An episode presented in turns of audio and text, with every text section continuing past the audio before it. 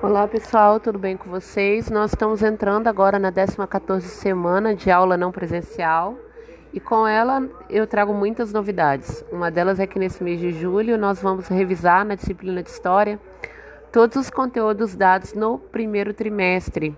Então, se você deixou alguma atividade pendente, alguma coisa por fazer, é essa oportunidade que você tem para poder colocar todo o conteúdo em dia. Eu vou disponibilizar alguns podcasts com os conteúdos dessa semana. Né? Essa semana nós vamos, res, vamos resumir né, e rever é, os conteúdos dos povos da Mesopotâmia. Vamos falar um pouco a respeito da história da África, Egito e Cuxitas, hebreus, fenícios e persas, povos da, da China e da Índia. E no final vocês terão que responder a uma atividade avaliativa que valerá 10 pontos né? Então, assim, prestem bastante atenção na aula. Eu vou tentar resumir ao máximo, né? Ela tá bem resumida e a atividade também bem tranquila. E eu vou deixar também um resumo em forma de é, mapa mental para vocês, para poder facilitar o entendimento. Tá bom? Vamos lá, vamos começar.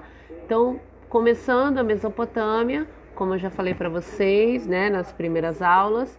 É, é uma região que abrigou parte das primeiras civilizações da humanidade.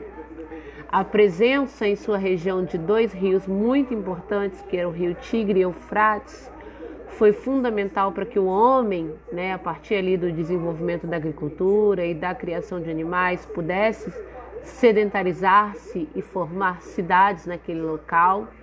Diversos povos habitaram a Mesopotâmia né, é, durante a antiguidade e entre eles destacam-se os sumérios, os amoritas, os assírios e os caldeus. A Mesopotâmia ela pertencia a uma região que era localizada no Oriente Médio. Hoje, no atual Iraque, pega também é, a Síria e uma parte da Turquia.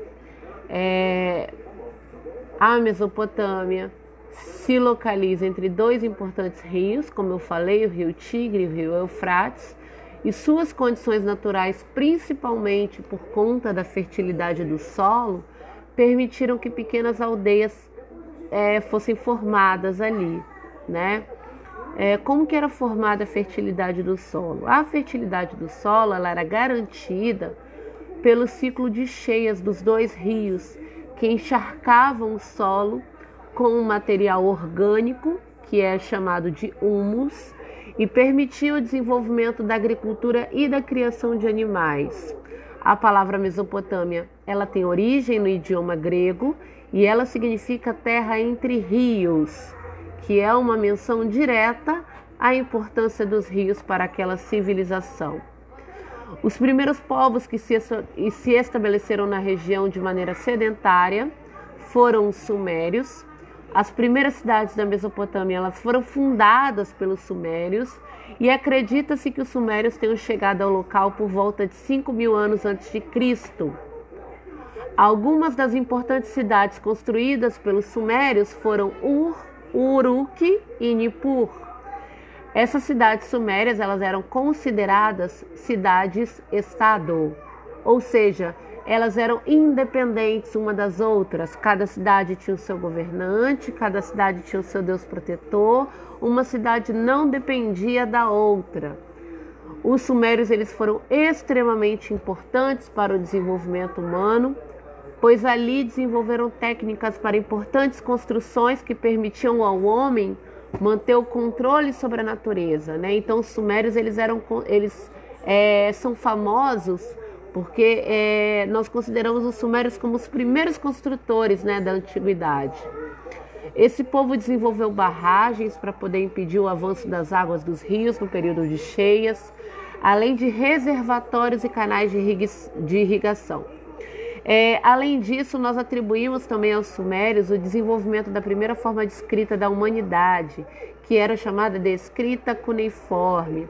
Essa escrita ela foi criada para poder manter o controle sobre a contabilidade dos palácios reais, e essa escrita ela era feita em blocos de argila com um instrumento pontiagudo que era chamado de cunha, né? Eles pegavam aquele instrumento pontiagudo, a cunha, né? E eles iam é, é, colocando ali naquele bloco de argila, fazendo ali o seu registro.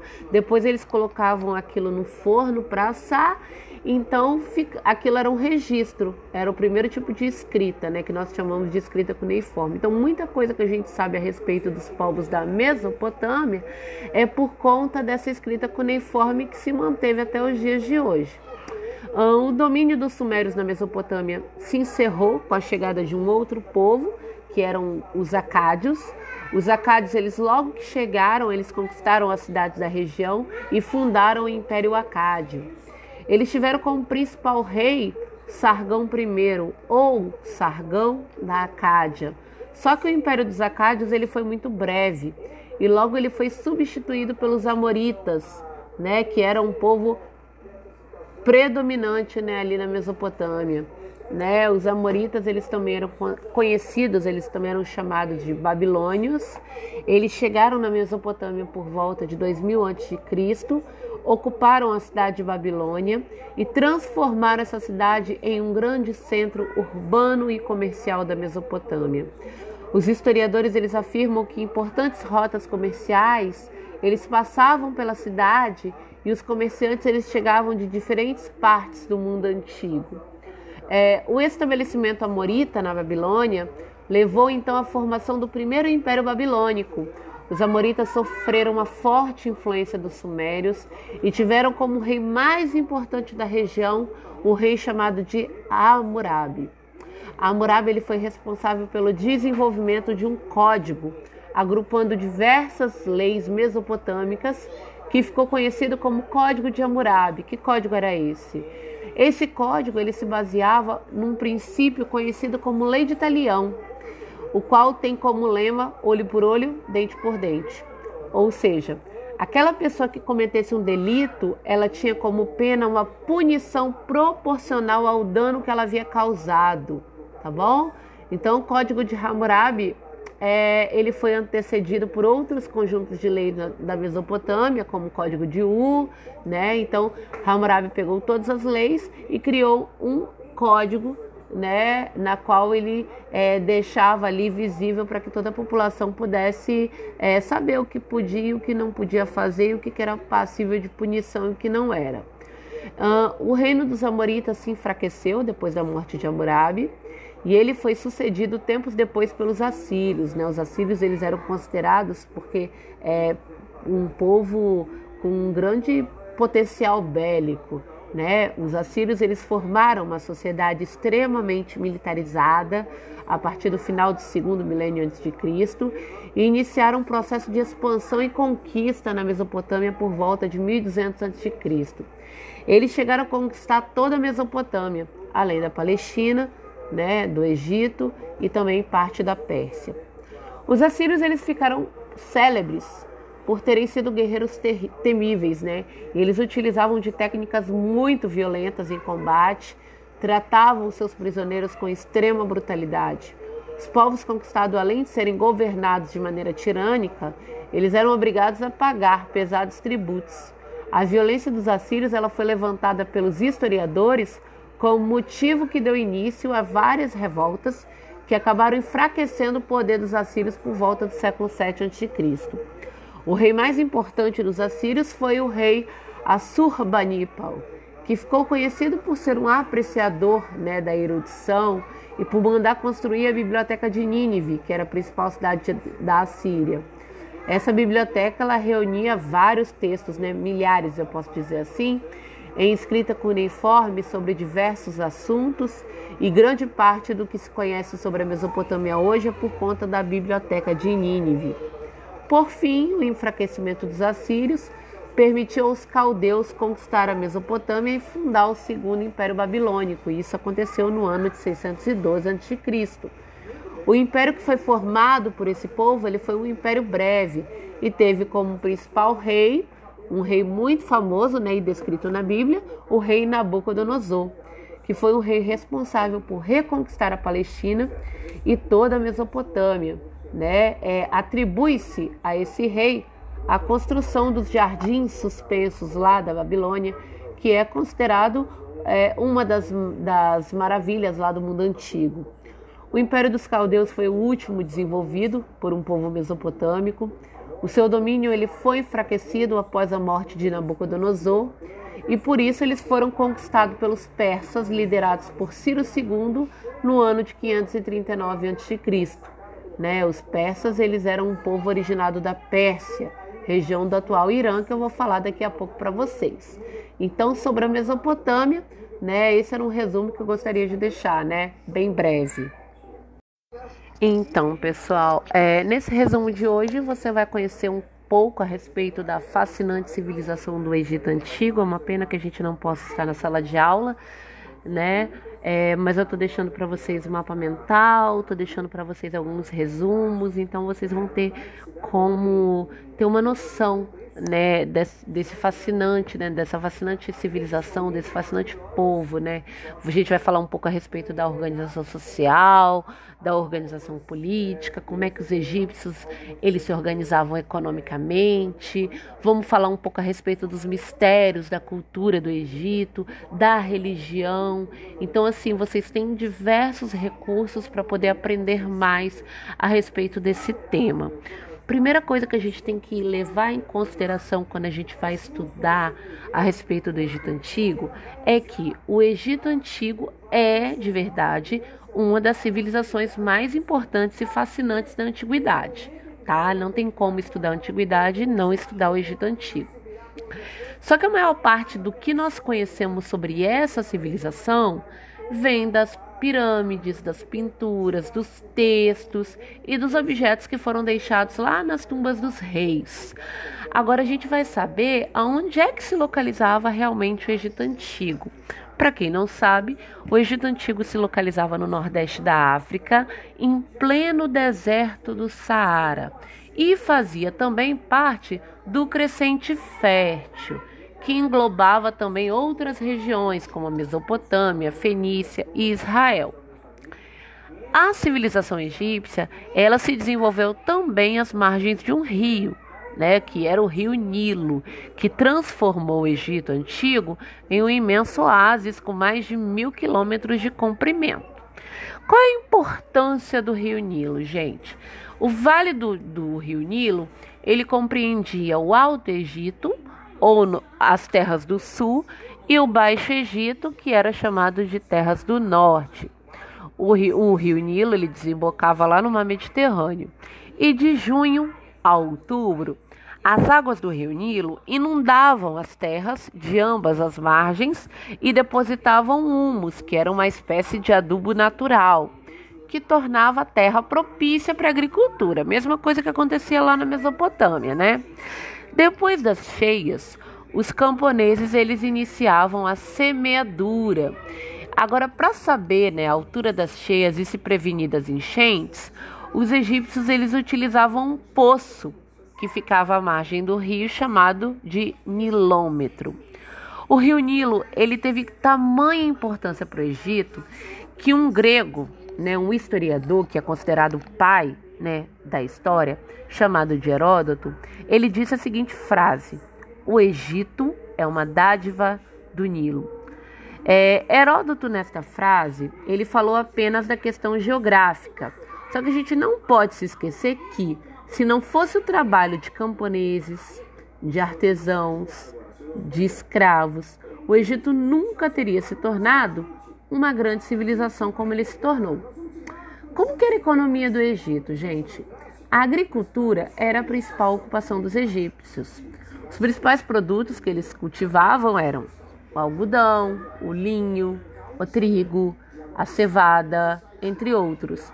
Havia também uma espécie de bambu que era chamada de papiro, que também era cultivado. Através da, do papiro, fabricava-se o papel, que era utilizado em diferentes sistemas de escrita egípcia. Os camponeses que moravam nos pântanos né, e largos costeiros, eles criavam numerosas variedades de peixes. O produto da pesca, né, é, é, seco e conservado, acompanhado ali de pão e cerveja, constituía também parte né, importante ali da alimentação da população egípcia. O que sobrava de produção, né, os excedentes, Eles eram comercializados nas planícies desérticas ao longo do Nilo e pelo mar Mediterrâneo. É, fora do período das cheias né, e dos trabalhos agrícolas, os camponeses eles eram obrigados a trabalhar para o Estado egípcio, né, em, construindo canais de irrigação, construindo obras públicas e construindo também templos. A sociedade egípcia, gente. A sociedade egípcia, ela era dominada pelo faraó. Faraó era o soberano todo-poderoso e ele era considerado um deus vivo, filho dos deuses, e ele era o intermediário entre os deuses e os homens. Gente, o faraó, ele era objeto de culto e a pessoa do, do faraó era muito sagrada. O faraó ele tinha autoridade absoluta e ele concentrava nele, né, concentrava em si os poderes político e religioso. Então, na a sociedade egípcia era uma sociedade teocrática, né? O poder do faraó era um poder teocrático e um poder despótico, né? Era um poder que não que não é que não podia ser contestado, que não podia ser questionado. Abaixo do faraó, a sociedade estava dividida em sete grupos sociais né? Vinham os nobres, depois os soldados, depois os escribas, que eram aquelas pessoas que, que responsáveis pela escrita, né? É, depois os artesãos, os camponeses e os escravos. A divisão social ela não era rígida, ou seja, havia pouca mobilidade social, né? Em alguns casos, é, as pessoas elas podiam é, mudar né, sua situação econômica, né, subir ali de, de, de grupo social, né, deixar de ser camponês, se tornar um artesão, mas a mobilidade social era muito pequena. Por outro lado, havia uma grande desigualdade econômica entre os grupos sociais. Sobre a religião né, dos egípcios, podemos dizer que a religião ela era politeísta né? E além de politeísta, antroposomórfica e desempenhava um papel muito importante na vida dos antigos egípcios, né? Mas vamos parar por aqui. Peraí. Politeísta, gente, religião politeísta. Os egípcios, eles adoravam vários deuses, né? Então, por isso que ela era, era uma religião politeísta. Antroposomórficas esses deuses, eles eram, eles tinham forma tanto de homem como de animais, ou eram deuses metade homem, metade animal, ok? E é, a religião desempenhava um papel muito importante na vida dos antigos egípcios. O Egito era uma civilização teocêntrica, ou seja, tudo girava em torno da religião. Grande parte das suas crenças e rituais foram incluídos em seu livro sagrado, que era o livro dos mortos. Assim, eles acreditavam na vida após a morte. E essa forte crença, ela era representada com frequência nas pinturas e nos objetos deixados nas tumbas. E para poder garantir a passagem para outra vida, é, os egípcios eles desenvolveram técnicas de mumificação. Eles também construíram grandes túmulos sendo que as pirâmides foram as maiores. As pirâmides serviam ali de descanso para os faraós e continham vários objetos pessoais para poder garantir o conforto dos faraós na vida após a morte, tá bom? É, gente, olha só, é, as pirâmides eram aonde eles colocavam os faraós mumificados, né? Ok? O corpo ali dos faraós juntamente com seus objetos pessoais. A população mais pobre, né, os artesãos, né, os camponeses, os escravos, eles eram enterrados na areia do deserto mesmo, tá? Eles não tinham esse, essa, essa regalia, não. Os egípcios, eles também tinham incontáveis deuses, e esses deuses eles tinham funções e aspectos variados. Existiam deuses universais e deuses locais. Entre os primeiros é, alguns estavam ligados à morte e ao enterro das pessoas. É o caso de Osíris, é o caso de Anubis. Mumificação. de acordo com a religião egípcia, a alma precisava de um corpo para poder morar por toda a eternidade. Sendo que o corpo ele tinha que ser conservado para poder abrigar a alma. Né? Então os egípcios eles acabaram desenvolvendo técnicas de mumificação, né? usando substâncias químicas. O tipo de mumificação dependia muito da condição social do morto, né? No geral, o processo ele durava dois meses e era trabalho dos embalsamadores. Eles lavavam o corpo e é, a mumificação envolvia dois procedimentos básicos, que era a evisceração e a desidratação, tá? A evisceração era, é a retirada dos órgãos, né? Que era iniciada pela extração do cérebro pelas narinas. Depois as vísceras elas eram retiradas com um corte que eles faziam no abdômen e cada órgão era depositado em vasos, né? Que eles acreditavam que eram protegidos por divindades. Só o coração que permanecia no corpo. A desidratação ela consistia em retirar a umidade do corpo e dos órgãos para poder evitar a decomposição. Para isso, eles imergiam o corpo é, em um tipo de sal que era chamado de natro, que era utilizado exatamente para esse fim, né, para desidratação. E aí depois eles enfaixavam o corpo com bandagens de linho, é, entre as quais eles depositavam joias, depositavam amuletos de proteção, entre outros. Enquanto os embalsamadores se ocupavam da proteção do corpo, uma sepultura era preparada e decorada. De acordo com a fortuna do morto, a tumba se resumia né, a um simples buraco no rochedo, ou então era uma sequência de salas cavadas na montanha e bastante decoradas. Ok? Então, é, a sepultura ela dependia muito da condição social do morto. O uso ou não de um sarcófago para o depósito do corpo também dependia da condição social, como eu já falei. Inicialmente, né, é, o Egito ele estava dividido em nomos. O que, que eram os nomos? Eram pequenos estados independentes. Depois esses estados se uniram, formando o Alto e Baixo Egito. Por volta de 3200 a.C., o Egito foi unificado sob o comando de um único soberano, que era o faraó. E aí a, a unidade política do Estado egípcio ele foi fundamental para poder organizar as obras públicas. É, com a criação né, desse Estado centralizado no poder do faraó, estava é, houve a necessidade né, de controlar e, e de, também de direcionar os grandes trabalhos hidráulicos, né? Porém, o Estado, que no início foi apenas o organizador das obras necessárias ao bem-estar da população, passou a explorar cada vez mais o trabalho das comunidades. A organização do Estado egípcio no decorrer de sua história está dividida em quatro períodos principais: período arcaico, período antigo, né, que é chamado de Antigo Império, o período do Médio Império e o período do Novo Império. O período arcaico ele ocorreu entre 3200 a.C. e foi até 2800 a.C. aproximadamente, né?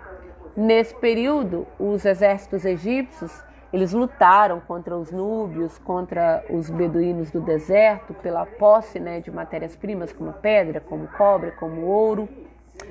E o antigo império, por sua vez, ocorreu entre 2800 a.C.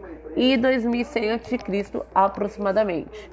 Nesse período, o Egito foi um estado pacífico, uh, dedicado à construção de obras de drenagem, obras de irrigação. Também foi nesse período que se construíram as grandes pirâmides de Quéops, de Kefren e de Miquerinos. E o antigo império ele terminou principalmente por causa do enfraquecimento da autoridade do faraó diante do poder dos grandes proprietários de terra e dos, dos chefes também dos diversos nomos, né? O Médio Império ele ocorreu entre 2100 a.C. e foi até 1580 a.C. aproximadamente. Nessa época, os príncipes do Alto Egito eles conseguiram restaurar a unidade política do império, erguendo Tebas né, como capital do Império Egípcio. Foi um período de boa administração, foi um período de bastante prosperidade, mas o Médio Império ele terminou por conta das agitações políticas internas que enfraqueceram o país. Isso permitiu que o Egito ele fosse dominado pelos Ixos, que era um povo nômade de origem asiática. Enfim, o novo império, que foi o último império, ocorreu entre 1580 a.C. até 715 a.C. Né? Tudo, gente, aproximadamente. Nesse período, Tebas foi novamente a capital né, do Egito. Os Ixos foram expulsos e o Egito ele foi marcado por várias conquistas. É, por conta dessas agitações internas, dessas novas ondas de povos invasores, o Egito acabou entrando em decadência e foi, e foi conquistado sucessivamente por vários povos. Primeiro pelos assírios, depois pelos persas, depois pelos gregos e finalmente pelos romanos no ano 30 a.C. Qual foi o legado deixado pelos egípcios, né? o legado cultural? Claro, né? além dos complexos rituais de mumificação, os egípcios eles deixaram várias contribuições culturais. Na escrita, eles desenvolveram três sistemas diferentes: o hieroglífico, que era uma escrita considerada sagrada e utilizada apenas pelos sacerdotes, a escrita hierática, que era menos complexa que o hieroglífico e era utilizado pelos escribas, e o demótico, que era uma escrita mais simplificada e mais popular. No campo das ciências, os egípcios eles desenvolveram principalmente a aritmética, a astronomia e a medicina. As ciências procuravam né, resolver problemas como o controle das inundações, os sistemas hidráulicos e a preparação do plantio. E as artes elas eram controladas pelo Estado e elas estavam, claro, né, que voltadas para a glorificação dos deuses e também dos faraós. E na arquitetura destacam-se as pirâmides e os templos, né? A escultura e a pintura, elas serviam principalmente como auxiliadoras ali, né, da arquitetura. Na pintura, os seres humanos e os deuses, eles eram representados sempre com a cabeça e as pernas em perfil, enquanto tronco e olhos de frente, né? Alguns atribuem, né, um significado muito mágico e, e religioso a esse estilo de arte, mas isso aí já é tema para história da arte, né? Já seria uma outra aula. Ok, gente, né? É, vamos finalizar essa parte. Eu falei que era um resumo, né? Ele ficou um pouco longo, mas a respeito da sociedade egípcia, né? Do antigo Egito, por mais que eu tente resumir, né? O resumo ele ainda fica bastante é, é, extenso, ok? Aproveitem aí é, o mapa mental que eu deixei. Tem também resumo né, nas aulas anteriores. Aproveitem, leiam todo o material, tá? E até a próxima aula que a gente vai falar sobre os cuxitas, tá bom?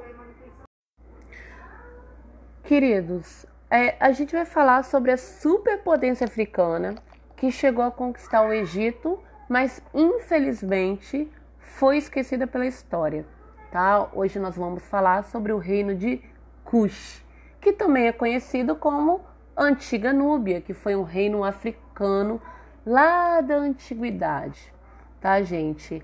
É... A grande pirâmide de Gizé, no Cairo, né?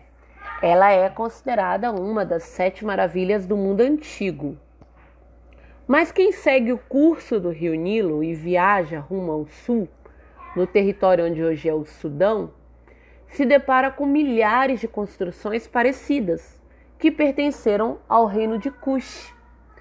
Cush foi uma superpotência africana e sua influência ela se estendeu até o atual Oriente Médio.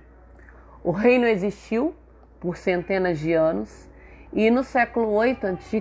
conquistou o Egito também na África, governando inclusive o Egito por décadas. É o que restou dessa civilização, gente. É impressionante, tá? Mais de 300 pirâmides continuam intactas, né, praticamente inalteradas desde que foram construídas há cerca de 3 mil anos atrás. As mais suntuosas, né, se encontram numa pequena montanha lá no Sudão do Norte, tá? que junto com a cidade de Napata são consideradas patrimônio da humanidade pela Unesco. Né?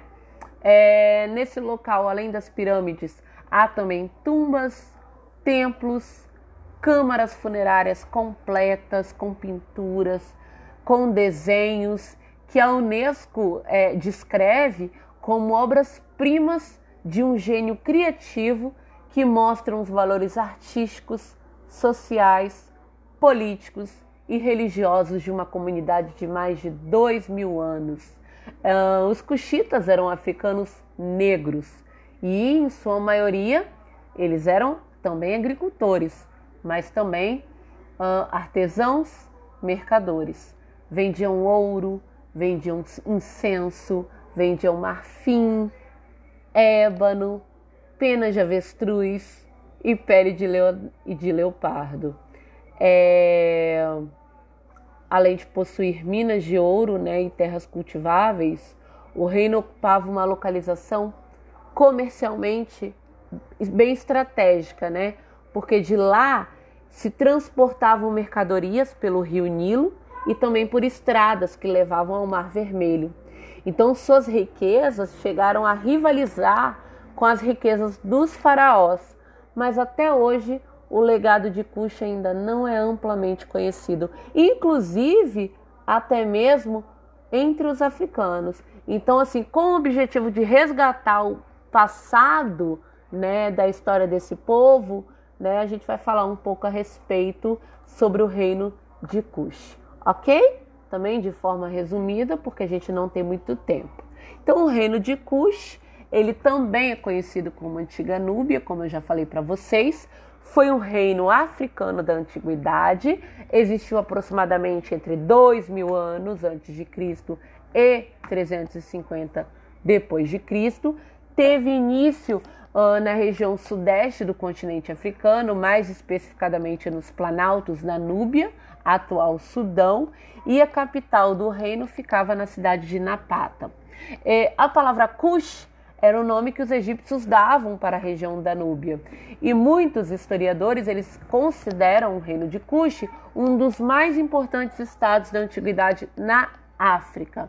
Quais são as principais características, né? Vamos falar aqui das características econômicas, políticas e culturais e vamos falar aí de alguns fatos históricos de forma bem resumida, porque a gente não tem muito tempo. O poder político ficava concentrado nas mãos de um rei. A exemplo de seus vizinhos egípcios, eles possuíam uma religião politeísta, ou seja, acreditavam na existência de diversos deuses. E os deuses cuxitas, eles eram antropozoomórficos, né? Ou seja, metade ser humano e metade animal, né? Seres humanos e animais estavam misturados. E eles também acreditavam na vida após a morte. É, os cuxitas enterravam os mortos, né? Principalmente os reis e sacerdotes, em tumbas em formas de pirâmides. Os cuxitas, eles receberam uma forte influência política, principalmente através da dominação militar dos egípcios. Mesmo assim, eles desenvolveram uma rica cultura própria. Por volta do fim do século XX a.C., com o enfraquecimento do Império Egípcio, o reino de Cush ele conseguiu sua autonomia política, tá? É, em 747 a.C., né, um rei cuxita, ele conseguiu dominar o Alto Egito e ele estabeleceu aí a 25ª dinastia egípcia, né? é, em 715 a.C., vem um outro faraó cuxita, né, que conseguiu, pegou, unificou o Egito e colocou sua dinastia no comando do reino. Né, o domínio cuxita no Egito ele durou até o ano de 654 a.C., é, quando a região ela foi dominada pelos assírios. No final do século 6 a.C., a capital do reino de Cush, ela foi transferida para Merói, que é que está situada né, na região sul da Núbia. Como que era a economia ali do reino de Cush? Economia muito dinâmica, muito diversificada. Eles viviam da agricultura, né, às margens ali do rio Nilo, e também dependiam do comércio. O comércio marítimo ele era praticado nas águas do Mar Vermelho e ele também teve muito destaque. O artesanato ele era bastante desenvolvido Eles faziam objetos de ouro, objetos de marfim, de ébano e também dominavam as técnicas de fundição do ferro. Com relação à arquitetura, uh, os cuxitas eles construíram palácios, pirâmides, construíram templos, né? E sofreram muita influência dos egípcios.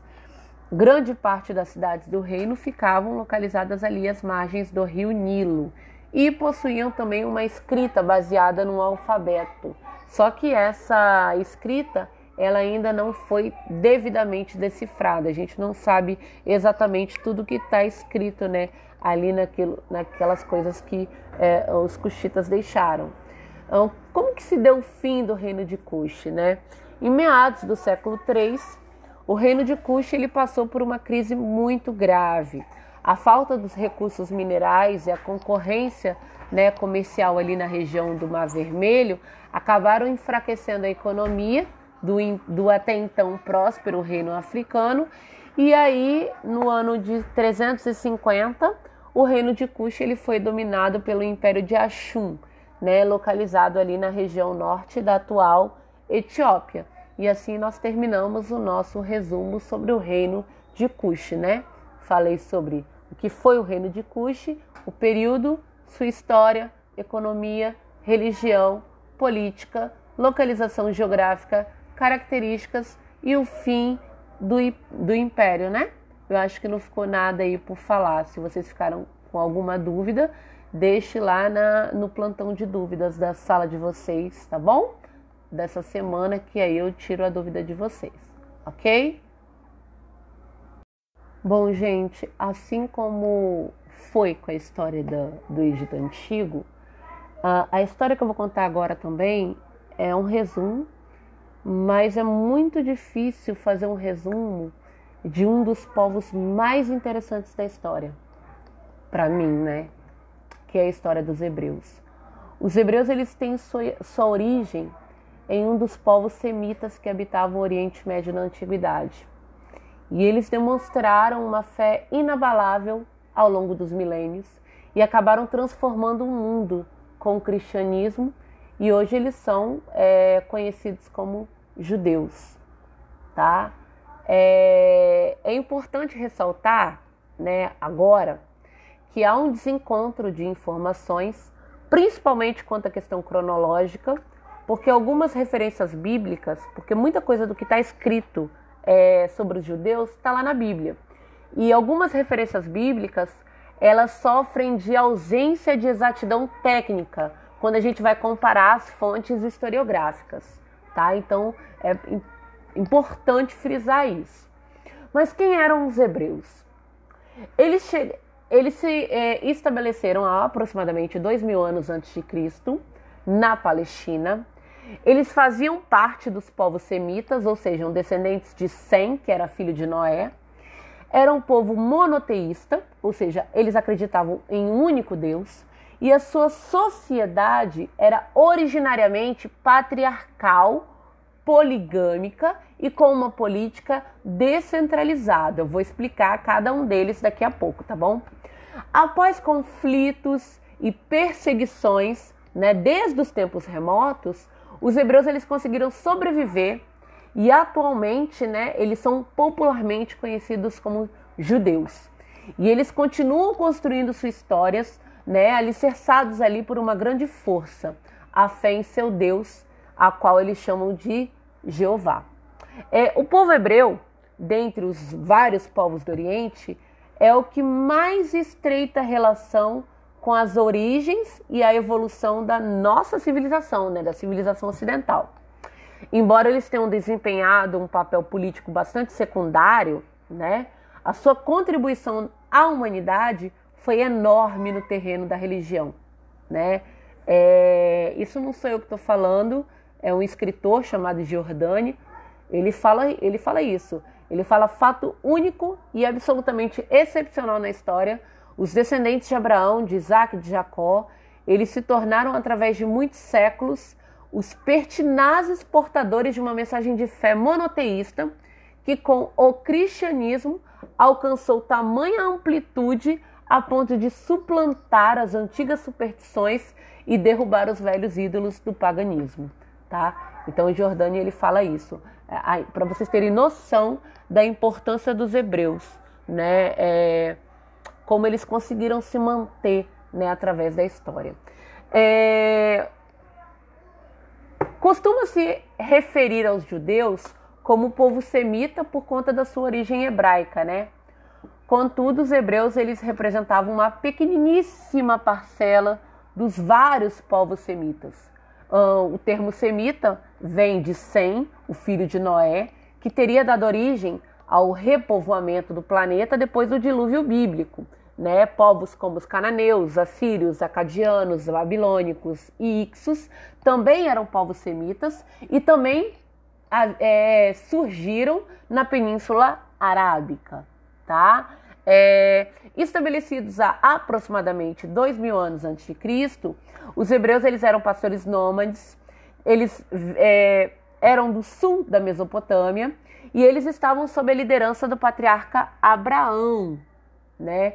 E eles se mudaram para o Vale do Rio Jordão, na Palestina, que naquela época já era chamada de Terra Prometida, né? Ou Canaã, que era uma região árida e de difícil sobrevivência, exceto nas proximidades do vale, tá bom?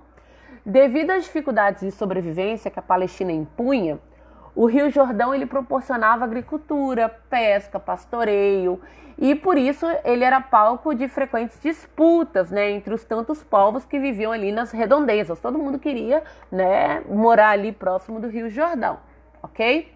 Por volta de 1800 a.C., os hebreus eles se mudaram, eles migraram espontaneamente, tá? É importante frisar isso, para o Egito Antigo devido a uma série de secas que ocorreu lá na Palestina. E durante essa fase, os hebreus eles trabalharam livremente na terra dos faraós. Contudo, tempos depois, o Egito ele foi conquistado militarmente, né, pelos Ixos. E aí eles é, permaneceram na condição de povo conquistado por quase 200 anos, né? Os egípcios, depois deles retomarem a sua independência e expulsar os, os Ixos, eles culparam os hebreus pela desgraça né, que havia lhes caído e deu início à escravidão hebraica ali no Egito. Quando foi ser em cerca de 1250 a.C., surgiu Moisés. Moisés ele liderou a revolta dos hebreus, conseguiu a libertação do seu povo e o retorno à terra prometida, que era a terra de Canaã, na Palestina. Moisés também ficou muito conhecido como legislador por conta do seu papel lá nos Dez Mandamentos. Como que era a política hebraica, gente? A política hebraica, ela passou por diversas fases, sendo inicialmente apresentada como uma política descentralizada, como eu falei desde o início, né? É, ou seja, cada região, né, é, tinha ali né, o seu governante, né, o seu patriarca que governava. Só que essa política descentralizada, ela caminhou em direção a uma centralização quando os hebreus tiveram seus reis, como Saul, como Davi e Salomão. OK? Então, inicialmente, né, cada família tinha um líder, que era o patriarca, por isso que se diz que a civilização hebraica ela era uma sociedade patriarcal. Nesse período, então, era o período de descentralização política, onde os mais velhos possuíam um grande respeito e eles que dirigiam a sociedade, né? Inclusive o cativeiro do Egito ocorreu nessa fase, na fase do patriarcado. Depois vem a fase dos juízes. Durante essa fase nasceram as doze tribos de Israel, né, que eram os descendentes, né, dos doze filhos de Jacó. E devido ao forte crescimento populacional, o patriarcado passou a ter muita dificuldade de governança, e para esse problema administrativo surgiram os juízes, que eram um governo de indivíduos que gerenciava a sociedade hebraica. A política, ela era descentralizada, mas ela já apresentava traços de poder restrito. Nessa fase, os hebreus já recém-libertos do Egito, eles precisavam se organizar melhor para poder conseguir conquistar os povos estabelecidos em Canaã, como os filisteus e os cananeus, né, que depois nós vamos chamar de fenícios. Por isso, a criação dos juízes para poder facilitar ali a governança. Ainda nessa fase, uh, se decidiram sobre a transformação em reino, sob a liderança de um rei que foi escolhido, segundo a Bíblia, por Samuel. Né? Samuel ele teria recebido o chamado de Deus durante, é, durante um sono, né? enquanto ele dormia. Agora, independente de como se tenha dado, fato é que os hebreus entraram na fase dos reis a partir de Samuel. Né? É, o primeiro rei de Israel ele foi Saul, mas pouco tempo depois, mas ele ficou pouco tempo no poder, dando espaço ao famoso rei Davi. Entre os feitos de Davi se destacam a criação de um exército permanente, um exército profissional e a homologação ali dos dez mandamentos, impondo que todo aquele que desejasse morar ali devia mais do que seguir os dez mandamentos, deveria acreditar, né? Então a política a partir da fase dos reis, a partir do rei Davi, se tornou uma política centralizada. Depois que Davi morreu, ele foi sucedido pelo seu filho Salomão, também conhecido como Salomão o Sábio, né? É o que, que Salomão fez de tão importante? Ele criou a mais imponente construção do seu povo, que foi o Templo de Salomão, né? Ou o chamado Primeiro Templo. Com a morte de Salomão, é, aconteceu o cisma hebraico no ano de 926 a.C., dividindo assim as doze tribos e gerando muitas fragilidades, o que favoreceu a conquista dos dois grupos por povos vizinhos. Os dois filhos do falecido rei Salomão, que era Roboão e Jeroboão, eles é, eram rivais, eles tiveram uma crescente rivalidade e eles acabaram se dividindo, aliando-se cada um às outras tribos hebraicas para poder gerar reinos independentes, mesmo que sob a mesma fé, né, monoteísta. A primeira divisão de Roboão ficaria conhecida como a do reino de Judá, com, as, com duas das doze tribos originais. É deste reino que vem o termo judeu, tá bom? Que esse termo foi estendido aos outros hebreus e depois ele foi popularizado pelo destaque que Jude, Judá né, teve durante determinado período. A segunda ramificação, que foi a ramificação de Jeroboão, por sua vez fundou o reino de Israel, com dez das doze tribos. Então o reino de Israel ele não demorou muito para poder ser dominado pelos assírios. Né? Os assírios dominaram é, o reino de Israel em 722 a.C., enquanto o reino de Judá se manteve livre por mais alguns séculos, mas encontrando o mesmo fim nas armas dos babilônios sob o comando de Nabucodonosor II no ano de 587 a.C., quando se iniciou o cativeiro da Babilônia. É, sobre o jugo babilônico, os hebreus eles permaneceram escravizados por cerca de 50 anos, quando eles foram libertados por Ciro II. Ciro II liber, liderou os persas né, contra o Império Babilônico, vencendo e conquistando. Dizem, né, de acordo ali com os textos bíblicos, que Ciro era conhecido como Ciro Grande, teria recebido uma mensagem de Deus, né, o Deus dos hebreus, para que libertasse ali os hebreus. Por outro lado, segundo a política persa de praxe, os povos dominados eles pagariam tributos em vez de serem escravizados. Independentemente da real causa, mais uma vez, Ciro liberou, né, libertou ali os hebreus, enviando-os de volta à sua região anterior, a Palestina, mas sob o regime de tributação ao Império da Pérsia. Ciro também ficou conhecido por sua tolerância, é, sua destreza social, principalmente como um dos, um, um, né, dos maiores conquistadores da história. Atualmente, ele é um dos grandes heróis da Pérsia, né, um dos nomes oficiais do Estado moderno do Irã. Ok?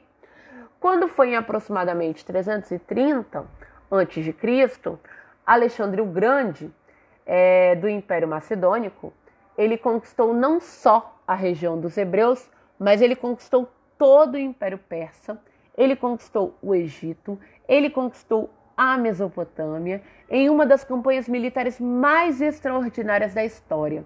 Alexandre, ele chegou até a atual Índia e ele nunca sofreu uma derrota em campo de batalha. É, dizem que Alexandre ele havia sido discípulo de Aristóteles, né? Então ele compartilhava de uma política similar, né, aos persas, que consistia em conquistar, mas mantinha a estrutura burocrática dos povos vencidos. Então Alexandre ele deu autonomia aos hebreus, embora ele tenha conquistado os hebreus.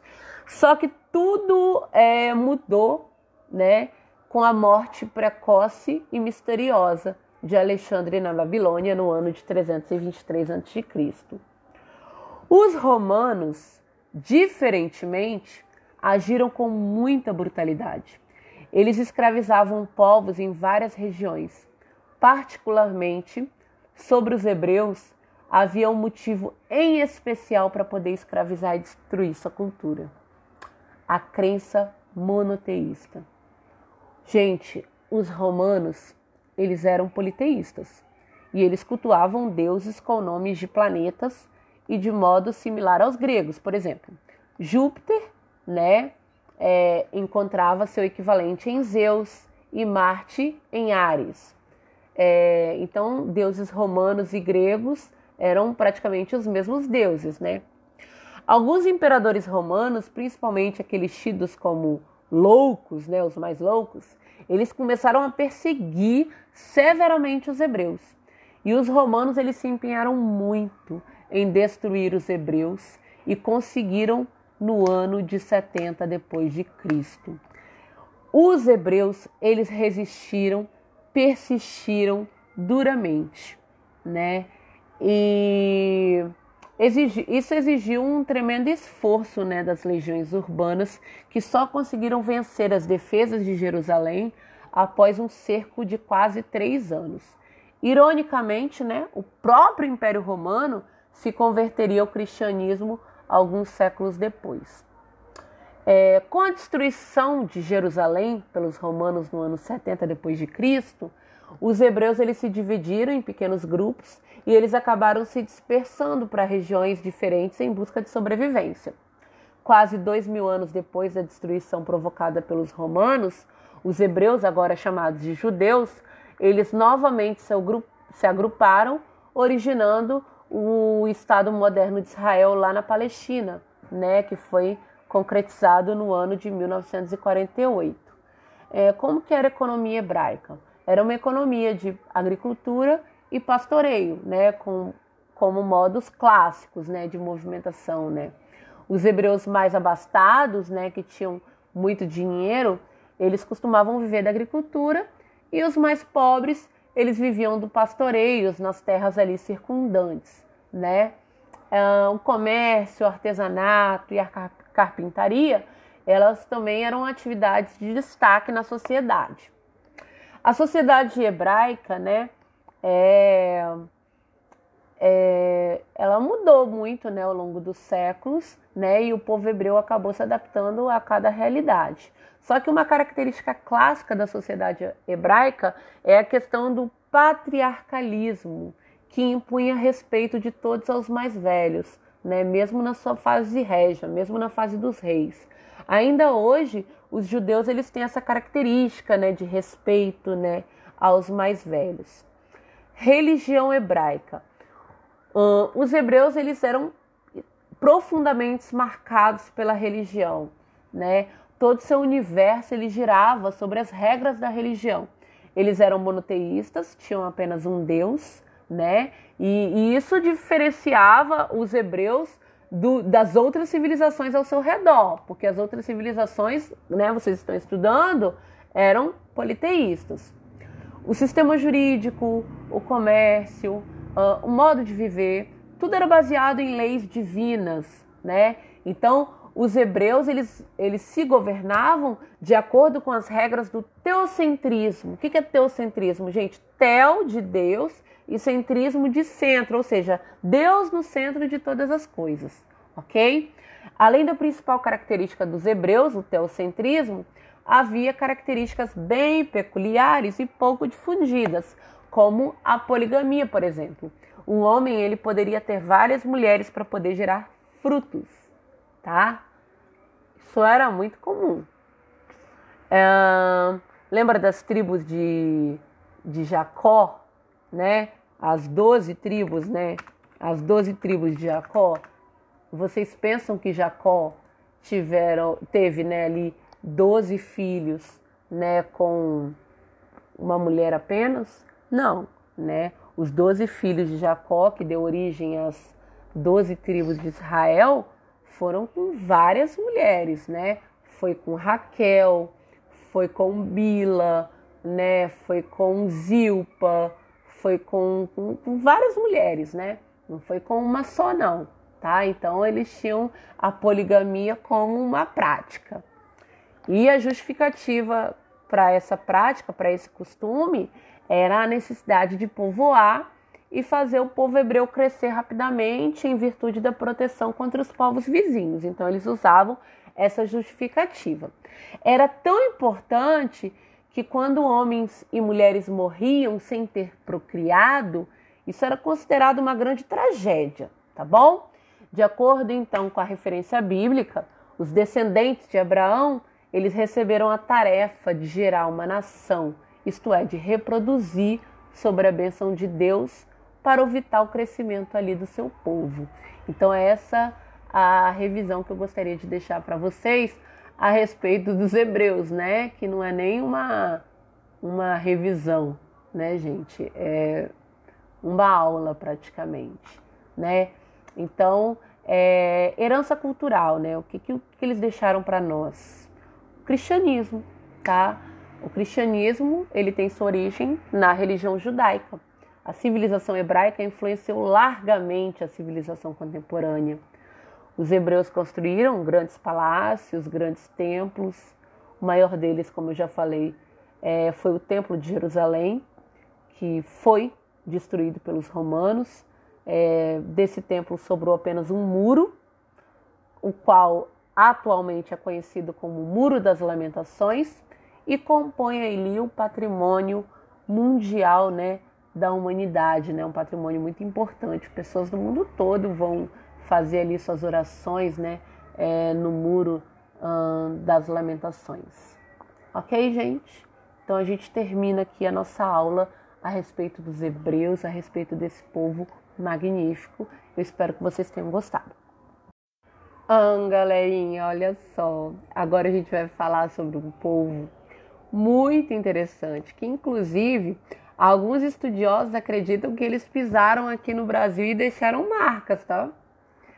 Nós vamos falar sobre os fenícios, ok? Quem foram os fenícios? Onde é que eles se localizavam? O que, que eles faziam? O que, que eles viviam? O que, que eles comiam? Vamos falar um pouquinho sobre eles? Rapidamente também, tá bom? Os fenícios também fazem parte de uma das mais importantes civilizações da antiguidade. É, eles viviam no norte da Palestina, entre o mar Mediterrâneo e o território que hoje corresponde ao Líbano, a Síria e pega também um pedaço de Israel ok? Líbano, Síria e Israel, nós chamamos de povos fenícios. Os fenícios eles são conhecidos como povo, um povo do mar, né? Como grandes marinheiros. Isso porque eles foram grandes mercadores marítimos e eles contribuíram muito para o desenvolvimento da astronomia, ok? Os fenícios conviveram, comercializavam com vários povos. Tiveram como vizinhos os hebreus, que também viviam na região onde está né, o atual Estado de Israel, com os persas, né, além do comércio, os fenícios ainda tiveram que enfrentá-los como inimigos devido à expansão do Império Persa. Religião, gente. A religião da Fenícia era religião politeísta, né? Eles praticavam rituais de sacrifício de animais, cultuavam é, alguns deuses, né? É, principalmente deus, três deuses que são conhecidos por nomes bem diferentes, que era o deus El, que era o deus máximo, que era o deus que havia criado o mundo, mas não necessariamente os deuses, né? E nada acontecia sem o seu consentimento, e por isso era o deus que sabe, sabia de tudo. El é representado como um homem velho, sentado lá no alto da montanha, distante da humanidade. Então, para poder alcançar suas graças, suas bênçãos, os fiéis deveriam se dirigir à sua esposa Astarte, né? Astarte ou Asherá era esposa de El, deusa mãe do mar, do res, dos rebanhos, né? Também das colheitas. Um dos seus símbolos, né, é a palmeira, que é a árvore que se destaca no deserto por sua resistência, assim como ela se destaca também entre os deuses. E o terceiro deus também, que era um deus muito adorado pelos fenícios, era o deus Baal, que era filho de El e filho de Astarte. É, é, é, Baal era o deus das tempestades, era o deus das montanhas e ele era encarregado da fertilidade. Ele é conhecido por vários títulos, né? Como Cavaleiro das Nuvens ou Mestre das Terras. Era um guerreiro que combate as forças da morte. E como filho de El, ele também trabalha como regente ali na ausência do pai. Os fenícios eles se dedicaram ao artesanato, chegaram a inventar até o vidro transparente. Na agricultura eles cultivavam olivas, cultivavam vinhas e se dedicavam especialmente à pesca e ao comércio marítimo. Uh, os fenícios eles não desenvolveram atividades grandes, né? Atividades agropecuárias, porque a região em que eles habitavam era uma região montanhosa e pouco extensa, não era uma região assim muito fértil. Uh, eles também ficaram conhecidos por, pela ampliação da técnica de tingimento de tecidos, tá? Destaca-se aí, gente, o tingimento com a tonalidade púrpura, tá? Existia um molusco lá na Fenícia, que era um molusco muito procurado pela elite, e aí desse molusco eles conseguiam tirar, né, uma tintura, né, da cor púrpura. Dessa cor vem a palavra fenício, tá bom? Eles construíram grandes e imponentes navios que permitiram expandir ali o seu comércio, ergueram pontes, viajaram longas distâncias, né, realizando trocas de mercadorias como madeira de cedro, como vinho, como marfim, como os corantes. É...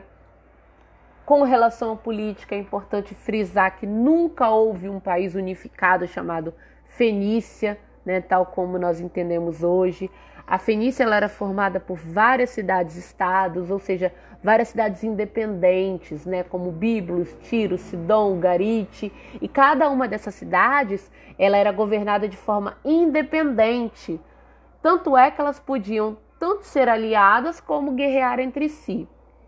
Uh, o poder político se baseava nas rotas, nas rotas marítimas e ela estava nas mãos dos homens que dominavam o mar, né, constituindo assim o que nós chamamos de talassocracia. Né? Essa palavra vem do grego e significa thalassa, né, mar, e kratia, força, poder. A cultura fenícia recebeu muita influência dos povos né, que eles comercializavam, a ponto de muitos estudiosos é, identificarem poucos elementos originais da Fenícia. Porque, como eles viajavam muito, eles é, pegavam para eles né, muita coisa, eles recebiam muita informação de outras culturas e eles acabavam pegando um pouco dessa cultura. Só que eles se destacaram na cunhagem de moedas, né? É, os fenícios eles foram um povo que, que criaram, que fizeram moedas.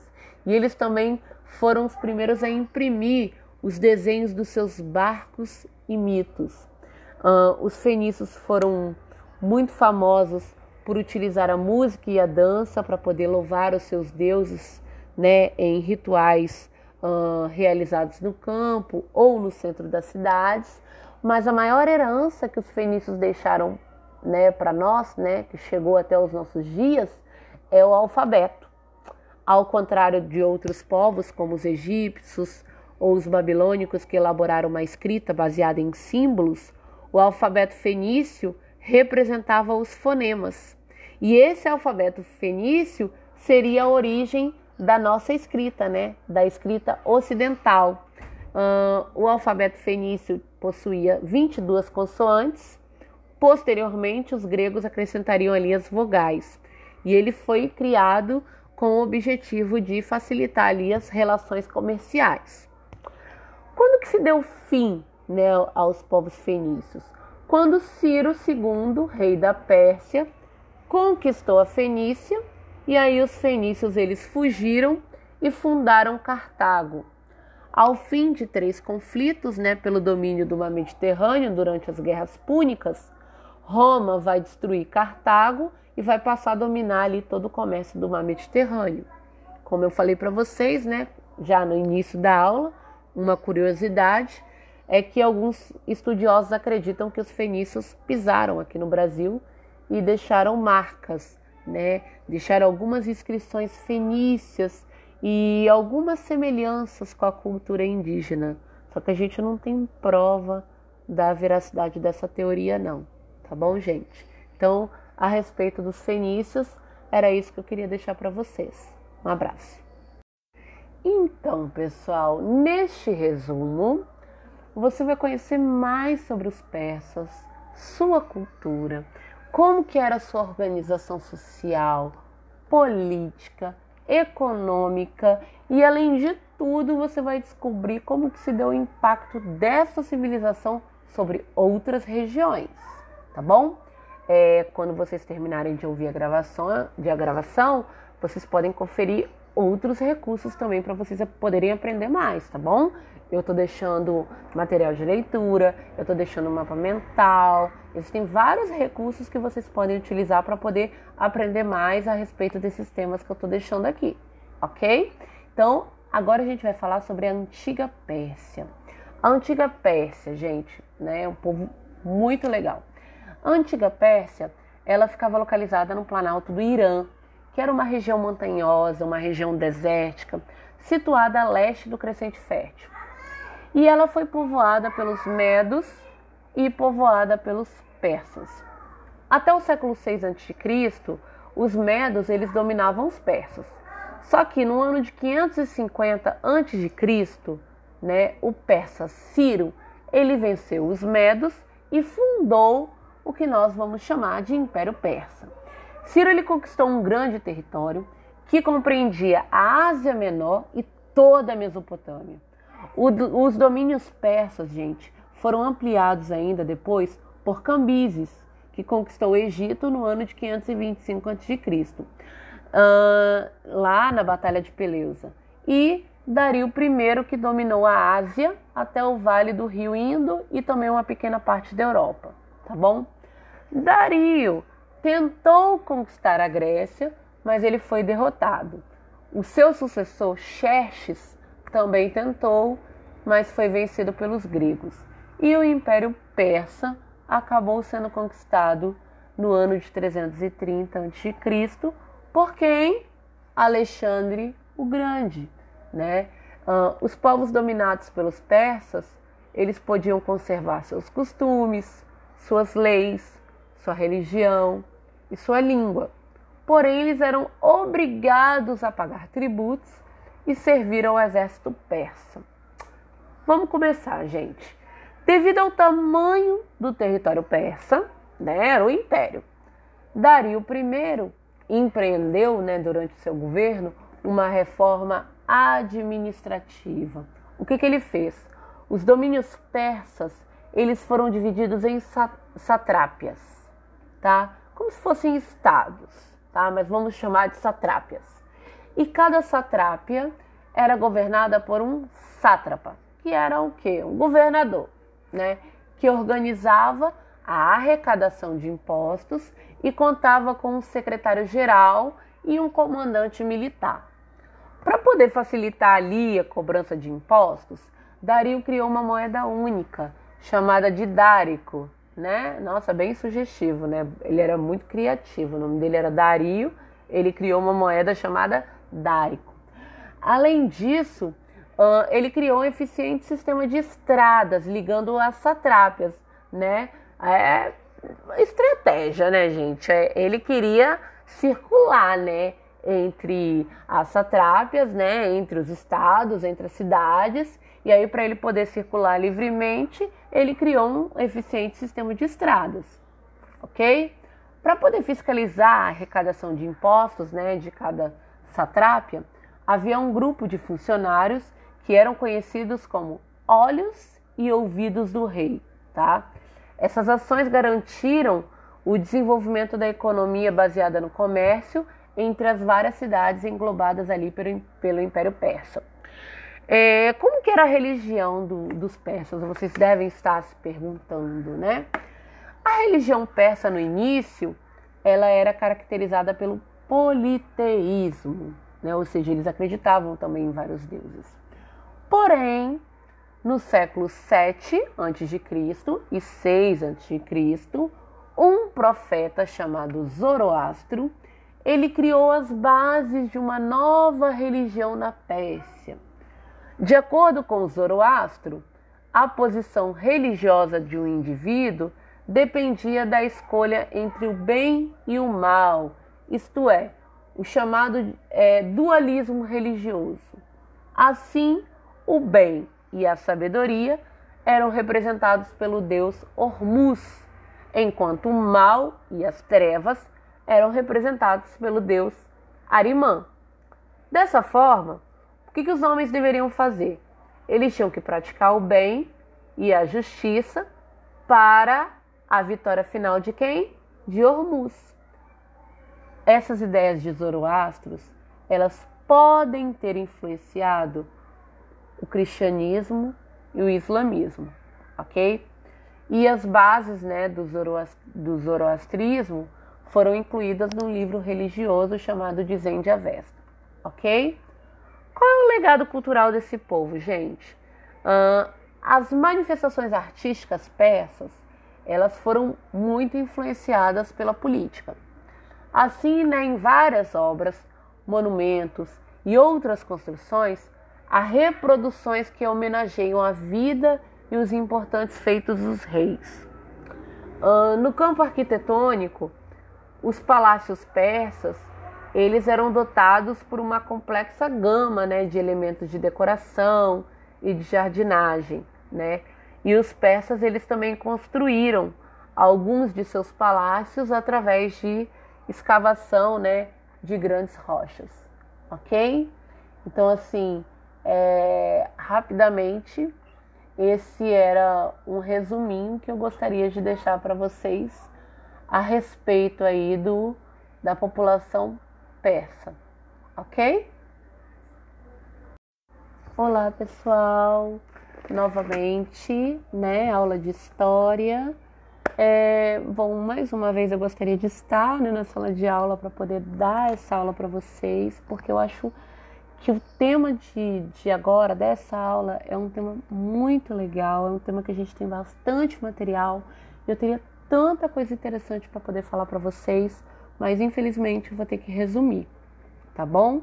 Mas eu vou tentar resumir da melhor forma possível para não deixar é, que nada fique para trás, tá bom? Então nós vamos falar agora da Índia antiga, Índia antiga, tá? É, separada né, do resto do continente asiático, né, pela cordilheira né, do Himalaia, a Índia hoje é um dos maiores países do mundo, tem cerca de 1,2 bilhão de habitantes. Estão localizados nesse país importantes rios, como o Rio Indo e o Rio Ganges, tá? em cujos vales se desenvolveram as principais civilizações da Índia antiga. A civilização indiana é uma das mais antigas do planeta e nós temos evidências arqueológicas que ela teria começado há mais de 75 mil anos.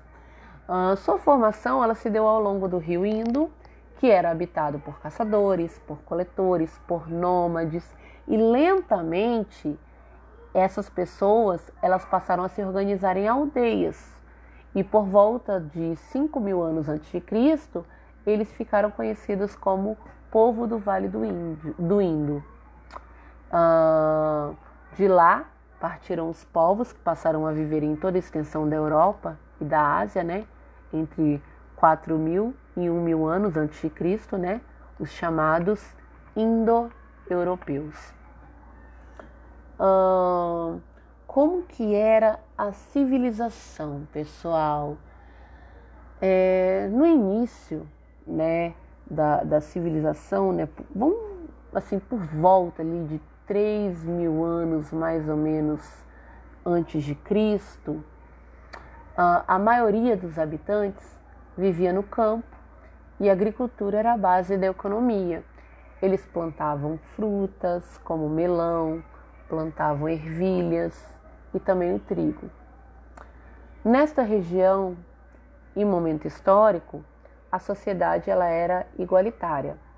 A prova disso eram os edifícios muito semelhantes e pouca reserva de armas, o que aponta ali é, uma despreocupação com a conquista e com a defesa. Até então eles não tinham essa preocupação em conquistar, em se defender de, de possível invasão, nada disso. Essa civilização do Vale do Indo, ela desapareceu por volta do ano de 1500 a.C. E nós ainda não temos conclusões sobre os fatos que levaram seu fim. Entre as teorias está o da ocorrência de um grande terremoto que teria desintegrado cidades inteiras e obrigou a mobilidade da população. E a possibilidade de invasão por povos vizinhos também é, não está descartada. Desculpa, gente. Uh, por volta de 1500 a.C., essa região ela vai ser ocupada por povos indo-europeus que saíram lá das regiões do Mar Negro e do Mar Cáspio e se inicia então o período védico. A língua falada por esses povos era uma língua muito semelhante à usada na Índia, né? É, como que você sabe disso, professora? Por conta dos artefatos gravados em sânscrito, em uma coleção chamada de Vedas, tá? Depois eu vou falar sobre os Vedas, ok? É, essa coleção ela resume os ensinamentos do hinduísmo e ela está dividida em alguns capítulos, quatro fascículos.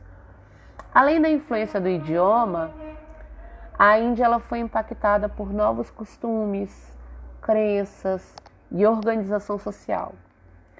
Seria nesse momento histórico, no período védico, que a região passou a usar o sistema de castas, com a divisão permanente de pessoas na sociedade de acordo com o seu nascimento, tá? Eu vou falar assim de forma bem rápida como que era essa sociedade de castas, gente. Olha só, é, os, é, de acordo com o estudo dos Vedas, né, os povos da Índia eles passaram por um processo de sedentarização em aldeias agrícolas e também né, da formação de cidades mais complexas. Nos núcleos urbanos, ou seja, nas cidades, se consolidaram linhagens de famílias que se uniram, formando clãs. Os membros dos clãs, né, que eram os clãs mais poderosos, que exerciam funções religiosas ou guerreiras, eles passaram a instituir formas de domínio social sobre outras camadas das populações. Provavelmente foi esse processo que deu origem à sociedade de castas na Índia. Tem até uma novela que passou na Globo, né? Ah, eu não lembro o nome da novela agora, gente, minha memória falhou. É... Que fala muito a respeito da... desse sistema de castas. Né? Até o final da aula eu lembro o nome da novela para vocês e falo. Né? E, e como que era essa sociedade de casta? Era um tipo de organização social muito rígida hierárquica, né? É, e que de certa forma ela encontra permanências até os dias atuais, tá? No período védico, a sociedade então ela foi dividida em quatro grandes castas: os brahmanes, é, os kshatriyas, os vaixás e os sudras, né? E tinha ainda né, é, uma multidão de pessoas que não pertenciam a nenhuma casta, que eram os párias ou os Dalits, né, que eram os excluídos da sociedade. Então, os Brahmanes eram quem? Os Brahmanes era o grupo social dominante, eram formados pelos líderes dos clãs, né, pelos sacerdotes. Depois vinham os Kshatriyas, que era um grupo formado por aristocratas, por guerreiros. Depois vinham os Vaixás, que era um grupo formado por agricultores, artesãos e comerciantes. Por fim, vinham os Sudras, que eram aquele grupo formado por servos que trabalhavam e cumpriam ali as ordens dos seus senhores, e o restante da população que não pertencia a nenhuma casta eram considerados como párias ou Dalits, né? pessoas excluídas mesmo das sociedades, pessoas consideradas impuras em termos religiosos. Inclusive nessa época, é, os Dalits eles não deviam nem ser tocados e nem frequentar os templos ou se unir às pessoas de castas superior, superiores, tá? Então, assim, é, os indianos, eles acreditavam muito nisso, tá bom? Nessa, nessa sociedade de castas. E até hoje isso permanece, ok? Bom, continuando aqui. É... Religião, né? Qual era a religião professada pelos indianos? Nesse período, é, na Índia se consolidam as duas grandes religiões que moldaram sua cultura: o hinduísmo e o budismo. O hinduísmo é uma religião politeísta, onde acredita-se que existe uma ordem universal pré-estabelecida para todos os seres humanos. Para seus crentes, o segredo da felicidade é aceitar o destino que os deuses impuseram a cada criatura, tá? É, segundo os dados do Ministério do Interior da Índia, no ano de 2001, 80% da população se declarou hinduísta, tá bom? Vocês podem pesquisar um pouco mais a respeito do hinduísmo aí na internet, tem muita coisa no Google. Gente, eu lembrei o nome da novela, tá? Lembrei. Caminho das Índias, tá bom? Caminho das Índias, que fala bastante a respeito aí do hinduísmo, né? Caminho das Índias é, é uma telenovela brasileira. Ela foi produzida pela Globo, era novela das oito, né? Em 2009, né? Em 2009. Né? Ela contou com a participação da Juliana Paz, tinha o Rodrigo Lombardi, o Márcio Garcia, Lima Duarte, uma galera né? E, e a novela, assim, é, é, dá para entender um pouco, né? É, a respeito do sistema de castas assistindo a novela. Eu vou falar aqui, vou resumir aqui um pouco a respeito da novela. É, tinha uma protagonista que era Maia, que era uma moça indiana, bela e de boa casta, e ela se, se apaixona por Barruan, que era um Dalit né, que era considerado impuro por seus ancestrais, né? E aí ela é prometida em casamento para Raj, que pertencia ali a, uma casta superior também. E aí tem toda uma história, né, em torno ali do, da Maia, do Raj e, e do Barruan, que era o Dalit, né? Então a novela fala bastante a respeito, né, do, do, do sistema de castas, Caminho das Índias, ok? O nome da novela. E fala muito também a respeito do, do hinduísmo, né? Da, da religião, né? Onde a maior parte dos indianos professam. Uma outra região também que os indianos costumam professar é o budismo.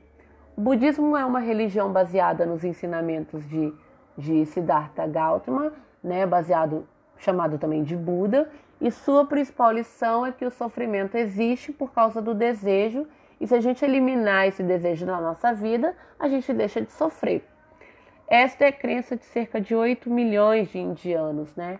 O budismo ele também é uma religião que vem crescendo, né, é, no mundo inteiro, inclusive no Brasil. Muitos brasileiros eles adotaram o budismo, né, como forma de vida. Uh, Hoje, como é que está a Índia? Né? Uh, o povo agora formado né, por indo-europeus e por indianos remanescentes ocuparam todo o território por volta do ano 1000 a.C.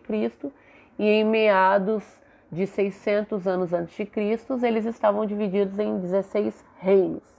As primeiras invasões estrangeiras vão ocorrer em 520 a.C., quando os persas eles tomam a região a partir do norte, né, nas, nas incursões né, lideradas por Dario Grande e o governo né, de Dario, o domínio do Dario, ele vai permanecer por volta de 200 anos até a chegada de quem? Alexandre o Grande, que invadiu o sul da África e ocupou ali parte da Índia, ok?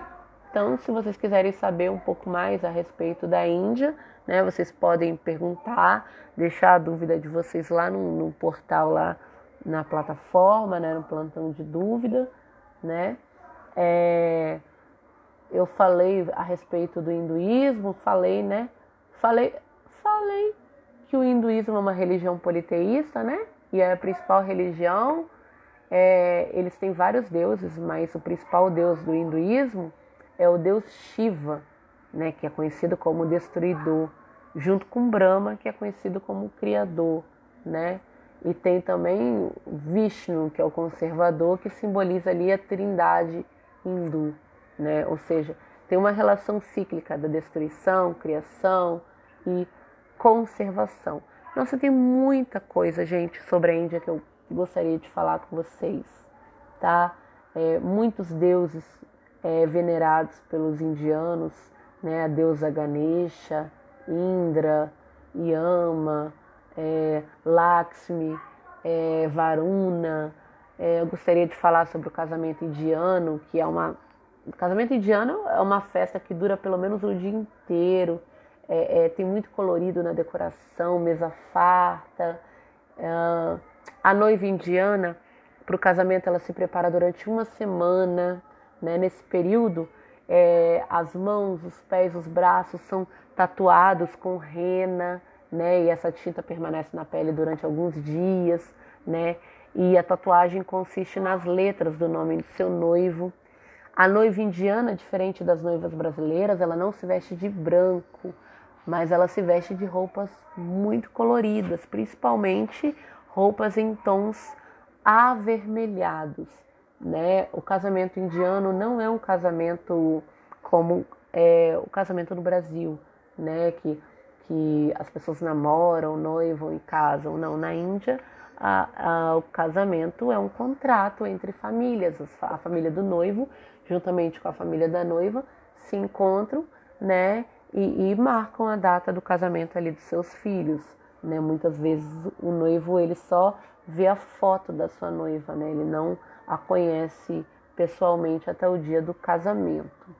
A maior parte dos indianos não comem carne de vaca. É, eles são vegetarianos, porque na Índia esse animal é sagrado. A gastronomia indiana ela é muito bem condimentada, eles usam muitas especiarias, né? É, os temperos, usa muito também os frutos secos. E a bebida predileta dos indianos é o chá né, o chá, né? É, a dança indiana também é uma dança muito bonita e é uma dança muito é, considerada uma dança exótica, né, para nós brasileiros, não só pelos movimentos, mas também por conta das, das roupas e dos adereços que as dançarinas usam, né? Elas usam muitas pulseiras, muitas tornozeleiras que ajudam, né, a promover, né, mais musicalidade. Então tem muita, muita coisa que eu gostaria de falar mas não dá, né? Porque a gente tem pouco tempo de aula. Mas deixa sua dúvida lá no, no, no, no plantão de dúvidas sobre sistema de castas, sobre Mahatma Gandhi, sobre a Índia antiga, sobre a independência da Índia, sobre o que vocês quiserem a respeito da, da civilização indiana, que eu vou responder com todo prazer, tá bom? Beijão e até a próxima. Bom, é, vamos falar, né, sobre a China antiga, né? Bom, na atualidade, a gente já sabe que a China ocupa um papel importante no cenário mundial, né? É, você com certeza já deve ter reparado se você possui algum produto com aquela etiquetinha Made in China, que significa feito na China, né? Então todo mundo tem algum produto que foi feito na China. Ah, o crescimento econômico, né? e de sua zona de influência mostram a importância né, da, da gente conhecer as origens e alguns aspectos né, da cultura da China. Acredita-se que a chegada dos primeiros grupos humanos na China antiga ocorreu entre 7 mil anos antes de Cristo e 5 mil anos antes de Cristo, ou seja, no período do Neolítico, né? Esses grupos eles desenvolveram suas sociedades nas proximidades né, dos rios Huanghe, popularmente conhecido como Rio Amarelo, né, Yangtze, conhecido como Rio Azul, E assim como outras civilizações da antiguidade, a utilização dos rios foi muito importante para o desenvolvimento de atividades agrícolas. Por exemplo, as margens né, do Rio Amarelo é, eram muito férteis, né, graças à camada né, de, do, do, de lóis, que era um tipo de fertilizante. E muitos desses grupos que viviam ali às margens do Rio Amarelo, eles se dedicavam à caça, à coleta de alimentos, à criação de animais. Eles costumavam a criar cachorros e porcos. É, depois, com o desenvolvimento da agricultura, passaram a cultivar cereais como o sorgo, que é um tipo de trigo, né? A cevada e o arroz, tá? É...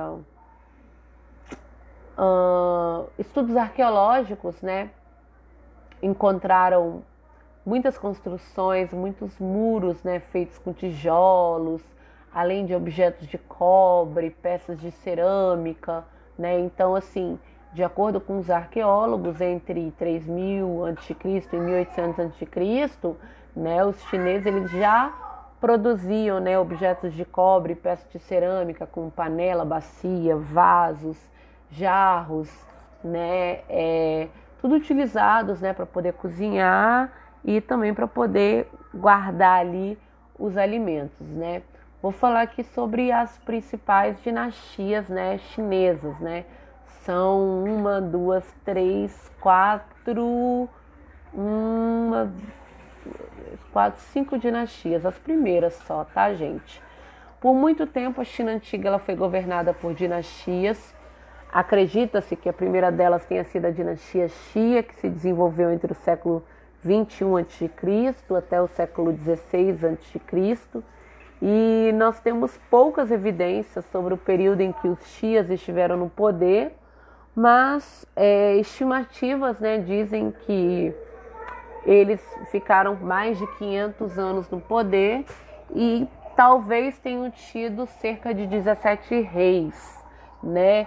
O fim né, da dinastia Xia ocorreu provavelmente em razão da má administração do último rei, que tinha sido um rei muito tirano pelo seu povo. Aí, logo em seguida, veio a dinastia Shang. Né? A dinastia Shang ela foi concebida após uma série de disputas e alianças entre os reinos. Né? A dinastia Shang chegou ao poder em 1523 a.C. Eles acabaram formando um poderoso exército, conseguiram ampliar os seus territórios e os reis eles tinham tanto poder que eles eram considerados os filhos do céu. Né? Sobre o domínio do Shang, a China conseguiu aprimorar a escrita, uh, os trabalhos artesanais com pedras de jade, uh, a metalurgia em bronze para fabricação de urnas funerárias, carruagens de combates, armas. Né? Eles conseguiram também desenvolver a tecelagem da seda, tá? É, com a utilização de rocas que eram instrumento composto por rodas né, e manivelas, né, muito utilizado na fiação.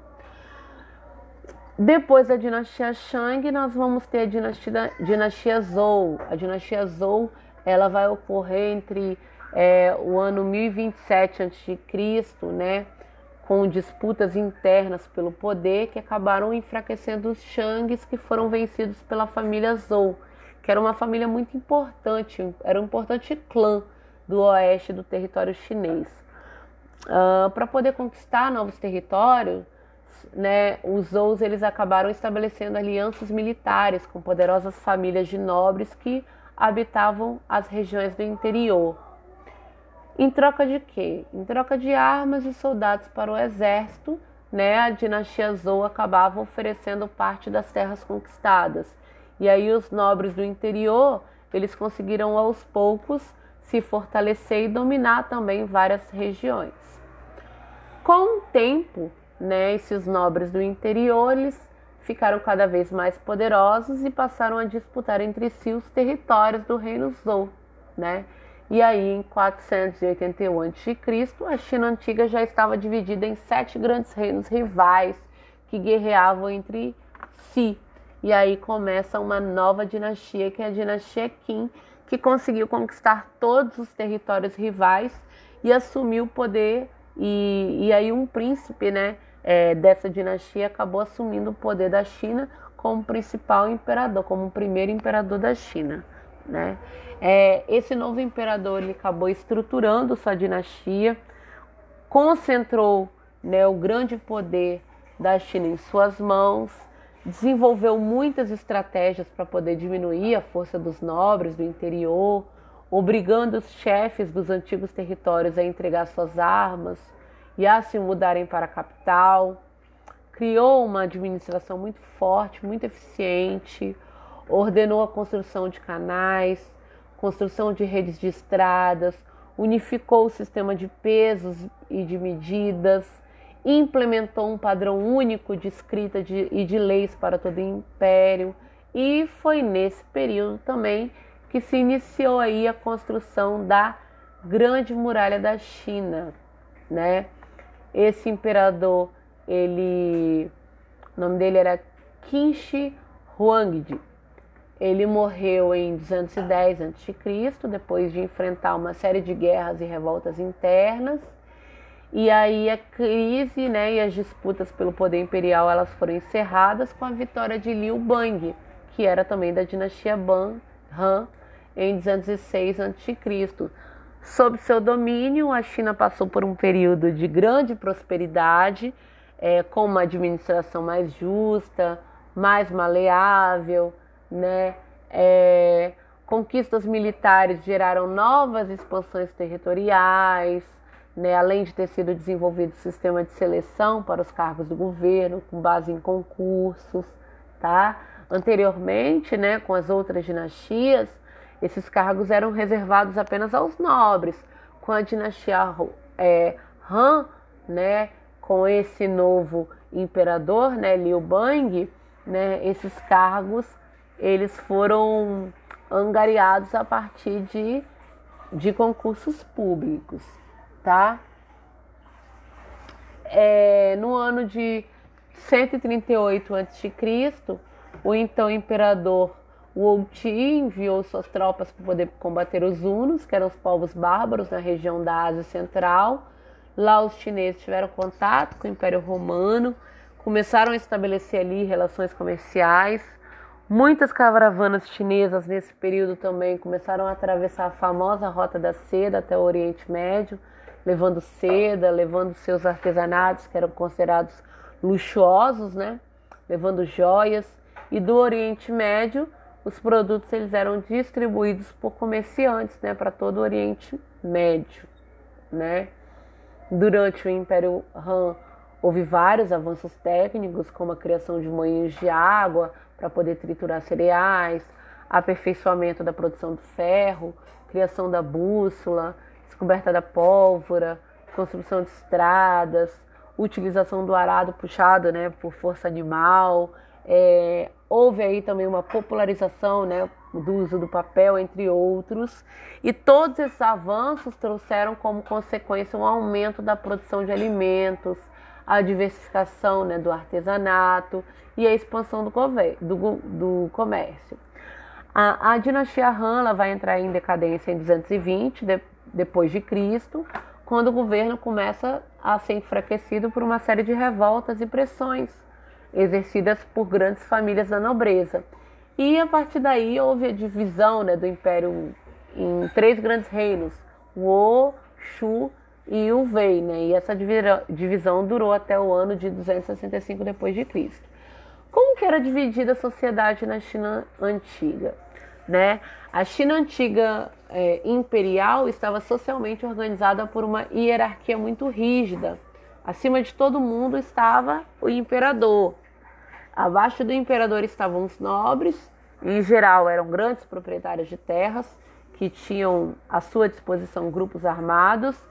Ali das famílias dos nobres é que saíam os altos funcionários imperiais, como os coletores de impostos, os chefes de polícia e os mandarins. Quem eram os mandarins? Eram os altos funcionários públicos, os conselheiros de Estado.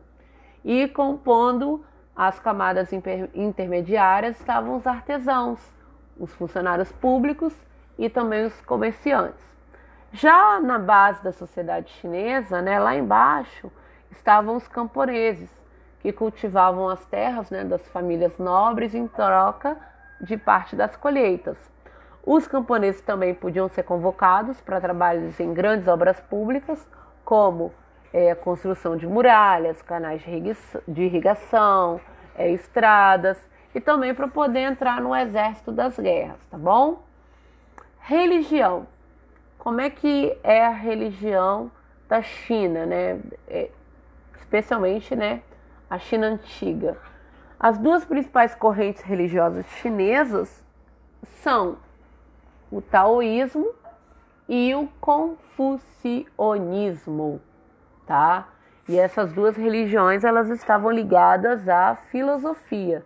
Não vou entrar em detalhes sobre as duas religiões, não. Vou falar sobre elas de forma bastante resumida. O taoísmo ele foi organizado por meio das obras de um filósofo, Lao Tse, que significa o velho mestre, e quais são os seus valores, né? O que, que eles pregam, né? O que, que a, a religião é, o que, que o taoísmo prega? Seus valores são a compaixão, o respeito à natureza, a valorização de um modo de vida mais simples e a aceita, aceitação da transitoriedade da vida, ou seja, que tudo é transitório, né? O taoísmo ele crê também na concepção de que o universo ele é controlado por duas forças opostas e complementares: o Yin, que simboliza a passividade, a noite, o frio, o feminino, e o Yang, que simboliza a atividade, o dia, o calor e o masculino, que formariam né, uma unidade equilibrada conhecida como tal, que poderia ser conhecido ali como o caminho. É, os ensinamentos de Lao Tse atrairiam muitos camponeses e trabalhadores na China. Já o confucionismo, que é uma outra religião, se origina das ideias de um outro filósofo chamado de Confúcio. Confúcio viveu entre os anos de 551 a.C. até 479 a.C. E os valores é, do confucionismo são né, o rei, né, que é, é a humanidade, o, o I, que é o senso de justiça, o Li, que é o ritual, o Zi, que é o conhecimento, e o Xin, que é a integridade, né? Tudo aliado, gente, ao respeito, à tolerância e ao culto aos antepassados. Segundo Confúcio, uh, esses princípios eles deveriam ser colocados em prática para o aprimoramento dos indivíduos e, consequentemente, de toda a sociedade. É, de acordo com o confucionismo, Cada pessoa ela teria ali o seu lugar no mundo, desde que re respeitasse ali os seus superiores. Por exemplo, os filhos devem respeitar os pais, os jovens devem respeitar aos idosos e os servos devem respeitar os senhores. E todos devem respeitar quem? Ao imperador, tá? Então essa é a ideia aí do confucionismo. E a estrutura familiar do confucionismo ela deve, deveria ser preservada por meio da obediência, dos cuidados mútuos, da união e da tradição, ok? Então, assim, é, a respeito da China antiga, era isso que eu gostaria de deixar, né, para poder é, falar para vocês, tá bom? Ah, se vocês quiserem saber mais a respeito da China, é, da muralha da China, o que, que era a muralha da China, como foi sua construção, né? É, deixa lá sua dúvida lá no plantão de dúvidas essa semana, né? Que eu respondo para vocês, tá bom? Um abraço, tchauzinho.